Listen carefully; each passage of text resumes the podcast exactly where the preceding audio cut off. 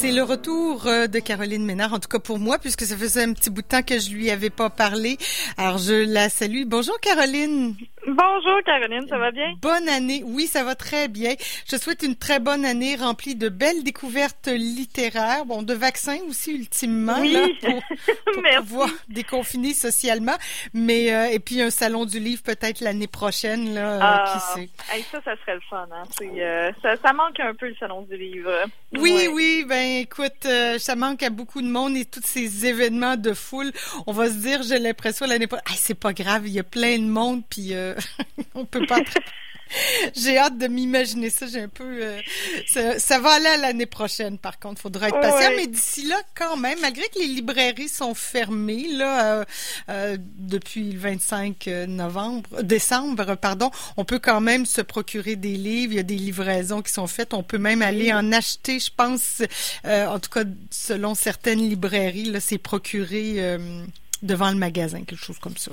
Absolument, oui. Ouais, il y a ouais. beaucoup de librairies qui continuent les, euh, les livraisons, puis euh, les achats en ligne aussi. Donc, il y a, il y a toujours des manières de de contribuer et d'encourager quand même euh, nos, nos commerces et nos librairies indépendantes. Alors, Ouais. faut pas hésiter. Faut pas hésiter. Puis sinon, on ressort les livres. Moi, j'ai ressorti des livres que j'avais pas lus, tu sais, que tu oublies dans ta bibliothèque, Oui. que tu, des achats que tu fais. Que... Puis là, tu fais, ah, tiens, celui-là. Je et, et là, je revisite ma bibliothèque. C'est quand même assez Ben oui, sympathique. c'est une bonne, euh, c'est une très bonne idée ça. Tout à fait, les, euh, les livres qui traînent sur le coin de la table de chevet là, pendant des mois, euh, c'est toujours une bonne idée de les ressortir puis de se replonger dedans. Et où, et où des relire. Mais ce matin, euh, Caroline, tu nous proposes euh, un livre fort intéressant. Ben, en fait, deux livres. Le livre, le fameux livre de Valérie Plante et de Delphine Côté-Lacroix. Euh, Simone Simoneau, Chronique d'une femme en politique. Est-ce que c'est une BD, un livre illustré? C'est une bande c'est dessinée. une bande hein. dessinée, hein. Oui, donc euh, dans le fond, Valérie Plante, c'est euh, c'est elle qui a fait le texte, si on veut, le récit. Delphi Côté-Lacroix, c'est euh, l'illustratrice, donc c'est une euh, une dessinatrice, une BDiste finalement. hein. OK. J'ai dit Delphine, Oui. je m'excuse, c'est Delphi, pardon. Oui, oui. D'abord, peut-être parlons des choses euh, importantes, en tout cas des choses sérieuses. Une brève histoire, brève histoire des épidémies au Québec de Denis Goulet. Oui, donc euh, Denis Goulet, qui est un spécialiste de, du sujet, en fait, de l'histoire euh, des épidémies et de l'histoire de la médecine au Québec. C'est un petit ouvrage, hein, dans le titre, en fait, c'est Brève histoire des épidémies au Québec, du choléra à la COVID-19. Alors, on devine que ça a été, euh, disons, publié en réponse à la pandémie euh, qu'on a connue euh, et qu'on Ben oui. connaît toujours. Euh, un petit ouvrage publié chez Septentrion, donc, euh, à l'été dernier. Et euh, c'est vraiment hyper intéressant cette petite lecture-là. Moi, j'ai appris énormément de choses sur euh, l'histoire finalement des différentes pandémies, épidémies qui ont frappé le Québec du 19e siècle jusqu'à aujourd'hui. Alors, on a toute l'évolution des approches scientifiques, des mesures de santé publique qui ont été adoptées par les gouvernements et aussi des euh, des euh, attitudes de la population en fait, donc des réponses. Comment que ça a été reçu finalement par la population? Est-ce que les mesures ont été vraiment écoutées par la population ou pas vraiment? Alors c'est assez bien d'avoir finalement les deux euh, les deux côtés, si on veut, à la fois l'information sur ce que le gouvernement ou les autorités publiques ont mis en place et la réception là, de la part de la population. hein. C'est vraiment un ouvrage en plus qui est hyper bien vulgarisé, très accessible. On parle de 180 pages, alors on n'est pas dans une grosse brique euh, Ouais. académique ou universitaire là, qui est difficile à, à lire. Et euh, moi, j'ai honnêtement eu assez de la misère à, à déposer le livre Ah ouais? en soi. Là, je trouvais que c'était c'était très euh, euh, très intéressant. Puis évidemment, l'auteur connaît hyper bien son sujet, donc il est capable de dresser vraiment les grandes lignes euh, des différentes, euh, disons, épidémies, des différentes euh, maladies que le, le Québec a connues durant les deux derniers siècles. Puis, euh, ce qui est bien aussi avec cette, cette lecture-là, bon, j'avoue que j'ai un peu hésité à, à en parler parce que je me disais, il y en a qui vont peut-être trouver ça un peu anxiogène ou qui sont un peu tannés d'entendre parler de la, de la Ah, COVID, ouais. mais euh, c'est vraiment, ça fait vraiment l'effet contraire, je dirais. Ben, parce que- ouais, hein, excuse-moi, je l'ai pas lu, mais j'ai l'impression que ça met en perspective. Là. En plein, ça, c'est Ouais. exactement ça que j'allais dire. C'est vraiment, ça met les choses en perspective, puis ça nous éclaire beaucoup sur euh, l'évolution, je dirais, des pandémies et ça nous montre aussi que ben il y a rien qui est éternel. Hein. Tout finit par passer. et c'est même si on a l'impression là présentement que la pandémie s'étire et dure éternellement, ben un jour elle va se terminer et on va retourner à la normale. Donc les l'histoire nous montre que par le passé ça s'est produit et qu'on s'en est Euh, ça nous montre aussi que les connaissances scientifiques, ben, elles ont beaucoup évolué. Hein, euh, ah ben ça, hein, je peux, ça, ça doit être quand même assez fantastique. Là, j'imagine. je pense que la grippe espagnole doit faire, doit faire mention de la grippe espagnole aussi dans son énormément. Euh, oui, oui. Nos connaissances ont évolué beaucoup depuis sur la propagation. J'imagine, en tout cas, que ça a évolué beaucoup. Là. Euh, on parle par exemple du fait qu'à l'époque, ben, on n'avait pas de test de dépistage. Alors, euh, même si on avait par exemple la station de, quarantaine à Gros-Île pour les immigrants, euh, si une personne n'avait pas nécessairement de symptômes ou de qu'on ne savait pas qu'elle avait le, virus, ben on la laissait passer quand même, même si elle pouvait être porteur du virus sans avoir des symptômes tout de suite. Alors, ça contribuait aussi à une propagation encore plus forte des, du virus.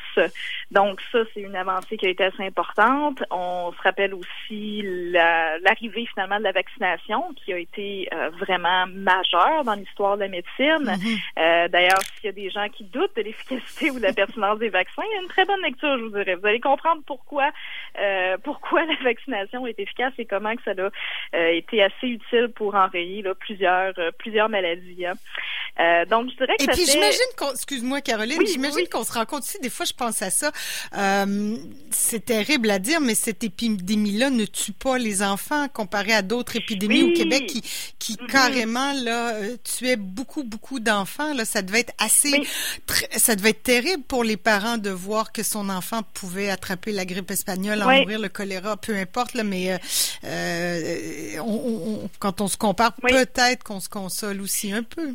Absolument, un très bon argument parce qu'effectivement, euh, bon, à l'époque, la mortalité infantile en plus était euh, beaucoup plus importante qu'aujourd'hui. Et euh, justement, par exemple, si on prend la grippe espagnole en 1918, il y avait des témoignages de médecins qui disaient c'était vraiment zone catastrophique dans la mesure où ils pouvaient voir parfois 50 cas par jour, 4, 5, 6 malades dans une même famille, puis là, ils revenaient le lendemain et il y en avait deux, trois qui étaient décédés. Là. Donc, c'est c'était euh, comment je dirais la mort faisait plus partie du quotidien des gens malheureusement là c'était assez euh, assez dramatique comme situation et comme tu le dis ben euh, quand les enfants sont touchés aussi ça prend une autre une autre dimension nécessairement on se rend compte aussi avec ce livre là que les moyens de communication dont on dispose aujourd'hui sont assez fantastiques hein. on vit quand même à une époque assez formidable où on peut quand même garder le contact avec nos proches nos amis. Oui. Même si c'est pas, tu sais, le contact physique, on peut quand même appeler, on peut faire des vidéoconférences, on peut converser sur les réseaux sociaux, euh, chatter. Donc, il y a beaucoup de, possibilités de communiquer avec nos proches, ce qu'on n'avait pas euh, euh, il y a même pas 50 ans. Donc, c'est vraiment... Ah oui, ça, ça, a été fulgurant aussi comme évolution, là. Ouais. Ouais. Absolument. Donc c'est euh, c'est quand même encourageant, je dirais finalement quand on lit ça. Et euh, moi, ce qui m'a fasciné, c'est les parallèles aussi, les similitudes avec la situation qu'on connaît aujourd'hui. Même si c'est des contextes qui sont complètement différents, il y a des éléments qui ressortent qu'on se dit mon Dieu que c'est similaire à ce qu'on voit présentement. Euh, par exemple, les théories du complot. Ah ouais. Ça ne date pas d'hier. Ah il y bon, avait, ben, par exemple, il y avait par exemple en 1832. Euh, euh, durant l'épidémie de, choléra au Québec, euh, il y a eu une théorie en fait du complot qui mentionnait que c'était euh, le gouvernement britannique, en fait, qui était impliqué dans un complot pour exterminer les Canadiens français en permettant au choléra de se répandre dans ce qui était le Bas-Canada à l'époque. Euh, donc, on voit que, parce qu'évidemment, la maladie venait d'Europe, donc on voit que c'est euh, les théories du complot, ça date pas d'hier. on voit aussi que durant Sauf qu'il y avait, il y avait pas de Facebook de ce monde et de réseaux sociaux pour les propager. C'est le bouche à oreille, je pense, hein? Mais il y avait par contre ben, des, journaux, Qui, euh, qui, reprenaient euh, qui reprenaient ces, ces infos-là parfois. là. Mhm. Donc, on n'était pas dans, l'optique de l'objectivité euh, journalistique, là, pas du tout. Donc, il y avait un peu ces, ces éléments-là qui étaient repris. On parle aussi, par exemple, du milieu des affaires. Dans, durant, encore une fois, les épidémies de choléra en 1832-1834, il y a eu beaucoup de résistance du monde des affaires qui voulait pas des mesures de quarantaine de longue durée parce que les navires allaient rester euh, accostés et arrêtés pour une durée indéterminée. Donc, ça allait pas être bon pour le commerce. Mm-hmm. Alors, l'argument économique hein, revient ah ici aussi. Hein. Euh, donc, il y a des éléments comme ça qui sont assez euh, assez fascinants.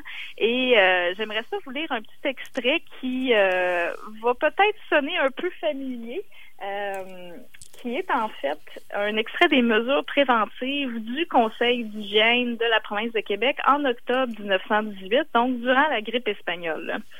je vous lis, ça va comme suit.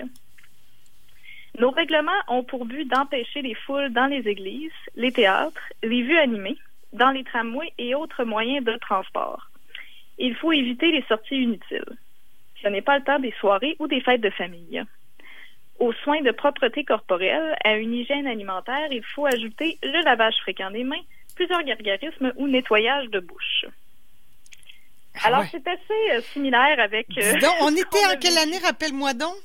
C'est en quelle année, ça? 1918, donc durant ah, la, grippe espagnole, oui, oui. Ouais. On, on, savait des choses déjà. Et puis, euh, bon, ben, c'est, moi, je trouve que c'est absolument fascinant. Puis tu l'as dit d'entrée de jeu, c'est pas un livre où on se prend la tête, c'est pas un essai historique euh, euh, hors de portée de tout le monde. Là. Je pense que ça, ça semble assez, euh, assez bien résumé, bien condensé. Euh, et euh, ben, on apprend d'une épidémie à l'autre. J'ai l'impression qu'on en apprend plus. Et tout le monde le dit, on en aura un autre. Espérons dans 50, 100 ans, là, mais le plus tard possible. Là, mais bon, alors Brève histoire des épidémies au Québec chez Septentrion de Denis Goulet. Autre livre, et là on change complètement de registre, une bande dessinée de Valérie Plante et de Delphine Côté-Lacroix, illustratrice. Tout à fait, donc un autre genre complètement différent. Euh, donc, ça s'intitule Simone Simoneau, Chronique d'une femme en politique. C'est publié aux éditions XYZ et euh, c'est sorti donc en novembre dernier. Euh, ça l'a fait, bon, il y a eu un peu un battage publicitaire. Il y a eu des chroniques aussi qui ont reproché un peu à, Valérie Plante de sortir ça en pandémie, mais je trouvais ça très drôle quand je disais ces chroniques-là parce que parfois les gens ont l'impression qu'un livre, ça se fait en trois mois, mais ça, se prépare d'avance. Hein, ben, c'est clair. Ce genre de choses-là. Donc, évidemment, bon, ça a été publié durant la pandémie, mais euh, c'était préparé depuis longtemps. Et puis. Euh, bah, puis ben la pandémie, que veux-tu, c'est. J'allais dire c'est accessoire dans nos vies là, on l'a pas choisi, on peut la vie continue malgré ben, la pandémie. On continue à lire, puis en plus il y a un moment où on peut bien lire, c'est bien en pandémie quand on est confiné. Tout à fait, absolument. Donc euh, vraiment c'est un une bande dessinée qui euh, se prête très bien, je dirais, à une petite lecture là, agréable, euh, un petit moment de, de détente là, euh, qu'on peut se donner. Et donc, comme le titre l'indique, c'est vraiment le, récit, en fait, euh, d'une citoyenne montréalaise qui décide de se lancer en politique municipale. Alors, on comprend que le personnage de Simone Simoneau, c'est un peu l'alter ego de Valérie Plante, hein, c'est euh, sa représentation fictive. Et elle va expliquer donc de sa décision initiale jusqu'à sa victoire aux élections, quel est le processus qu'elle a dû, disons, passer au travers, des étapes qu'elle a dû franchir et tout ça. Donc, ce que ça représente de se lancer en politique, hein, l'aspect financier, le porte-à-porte, euh, il y a justement un, un, épisode où elle euh, elle fait du porte-à-porte et là, euh, c'est jamais un bon moment. Donc, quand elle arrive, par exemple, autour de 5h30, 6h, ah ben là, on est en train de souper. elle revient une heure plus tard, c'est l'heure du bain pour les enfants. Et euh, elle revient à 8 heures, ah, ben là, c'est beaucoup trop tard pour passer chez les gens. Donc, donc le porte-à-porte, c'est, c'est pas toujours évident. Euh, les entrevues aussi médiatiques qu'il faut faire. Et euh, un, c'est une BD aussi, je trouve, qui mettait beaucoup en valeur le travail des bénévoles dans une campagne électorale. Ah, oui, oui, oui. Oui, c'est très sympathique la manière dont euh, Delphi Côté-Lacroix, elle illustre ça. Elle fait des espèces de petits portraits de bénévoles. Donc, elle montre un bénévole, euh, ses intérêts, son métier ou dans quoi il étudie. Euh, et puis, c'est, je trouvais ça sympathique parce qu'on oublie souvent hein, qu'il y a beaucoup de gens derrière une campagne électorale qui donnent de leur temps, euh, de leur énergie et qui font vraiment une grosse, grosse différence dans la vie de, de ces candidats-là. Hein. Euh, il y a aussi, je dirais, de l'info sur ça nous montre aussi la différence entre la théorie et la pratique hein, en politique. Donc, on part souvent avec des bonnes intentions et quand on arrive sur le terrain, ben on se rend compte qu'il y a certaines euh, bonnes intentions qui peuvent finalement avoir des effets euh, négatifs si on n'analyse pas tous les euh, tous les facettes d'une question. Par exemple, à un moment donné, Simone Simoneau, elle se rend dans un coin qui est un peu plus pauvre de son quartier et elle va discuter avec un propriétaire de dépanneur pour mentionner, ben, il me semble que ça serait chouette de mettre plus de végétation, des arbres, d'avoir un parc. Et le, le, propriétaire du dépanneur lui répond oui, effectivement, ça serait très chouette, mais si vous faites ça, euh, les loyers vont probablement augmenter et là, ça va être très négatif pour les habitants du quartier qui, eux, ne pourront plus payer leur loyer et vont devoir déménager. Ah Donc, si vous faites des parcs, arrangez-vous pour que les loyers augmentent pas finalement et que les gens puissent continuer à vivre dans le quartier, euh, même s'ils sont en situation précaire. Alors, j'ai trouvé ça intéressant cet épisode-là parce que euh, on voit qu'en réalité, elle est souvent très complexe. Tu sais, on part d'une bonne intention, mais si on ne connaît pas le tissu social d'un quartier, ben ça peut avoir des effets euh, assez néfastes. Effectivement, hein, c'est la face cachée des bonnes intentions politiques. Oui, tout à fait, tout à fait. Fait que c'est euh, une BD qui est assez intéressante pour ça. Évidemment, ça va montrer tout ce qui est relié aussi au fait que ce soit une femme qui s'en sent politique, donc beaucoup la concession travail-famille, l'apparence aussi qui est toujours ben importante. Oui, qui a toujours son importance malgré tout? Malgré tout. Hein.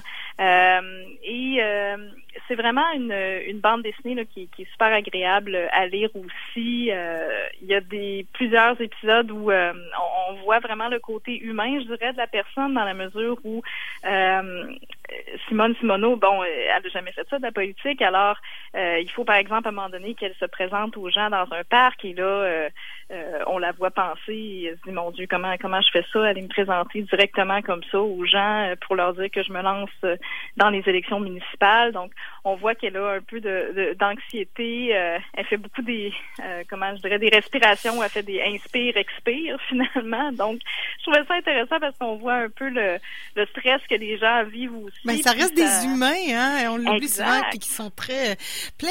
En général, là, je parle pas juste pour euh, les, la mairesse de Montréal, Valérie Plante, mais les gens en politique en général, on, on comprend qu'ils sont plein, en général, plein de bonnes intentions, mais que c'est, puis c'est pas un travail facile. Euh, Dis-moi donc, c'est un livre qui s'adresse euh, à, qui, à euh, quel groupe d'âge? Honnêtement, je dirais à pas mal tous les groupes d'âge parce que c'est très, très accessible. Euh, à la fois adulte, je dirais adolescent aussi. Ça peut être une bonne entrée en matière pour comprendre un peu ça qu'est-ce que ça représente là, se lancer dans, dans la, sphère politique. je peux vous en lire un petit extrait d'ailleurs qui euh, parle un peu des, euh, disons, de l'aspect financier, qui est aussi un autre, euh, un autre obstacle, si on veut, à franchir, dans la mesure où, par exemple, Simone Simoneau, elle doit, elle doit récolter 5 000 dollars pour sa campagne électorale. mais elle provient d'un milieu communautaire et c'est pas la même chose, disons, que quand on provient d'un milieu des affaires ou d'un milieu qu'on est avocat ou qu'on est médecin, on n'a pas nécessairement le même réseau social. Alors, je lis un, petit extrait où euh, elle se met justement sur les appels et elle essaie de voir s'il y a des gens dans son entourage qui pourraient l'aider ou qui pourraient euh, finalement contribuer à sa campagne. Alors, ça va comme suit. Hein. Oui, allô Julien? Salut. Ben oui, t'as entendu la nouvelle? Je me lance en politique. C'est fou, hein? Justement, il faut que j'amasse 5 000 pour ma campagne électorale, puis je me demandais si tu pouvais m'aider à atteindre cet objectif. Ah ben oui, je comprends. Avec trois enfants, ça doit pas être évident. 100 dollars? Oui, oui, ça serait super. Merci, Julien. Hein. Oui, allô, Stéphanie. Hein? Comment ça va? Ça fait un bout qu'on s'est parlé. Hein? Du nouveau? Ben oui, imagine-toi donc que je me lance en politique. Je t'appelle justement parce qu'il faut que j'amasse 5000 dollars pour ma campagne électorale. Aurais-tu envie de m'encourager? Ah oui, je comprends. C'est pas un bon timing. 25 dollars? Ben oui, je prends tout. Hein. Un gros merci. Hein. OK, à ce rythme-là, j'y arriverai jamais. Voyons voir. Qui pourrait me financer? Karima vient de perdre sa job. Sylvain et Judith viennent d'avoir un bébé. Elliot travaille dans le communautaire. Franz termine son doctorat. Ellie et Catherine divorcent. Ben là, je vais toujours pas, pas me mettre à vendre du chocolat. Je pense que je comprends pourquoi la plupart des politiciens viennent du milieu des affaires ou sont avocats. Et mhm. voilà. Oui, oui, oui, c'est long, à coût de 25 pièces, 5000 dollars, là, on comprend très quand même la, une montagne. Alors que pour certains, tu vois, c'est de l'argent de poche. ben oui, c'est ça, tu sais. Puis là, la prochaine case, justement, montrait un, des gens du milieu des affaires, mettons, qui disaient, ah oui, je vais t'aider, est-ce que 1000 dollars, ça va? 1000 dollars, tu viens déjà de remporter 20 de, de, de, Oui, oui, oui.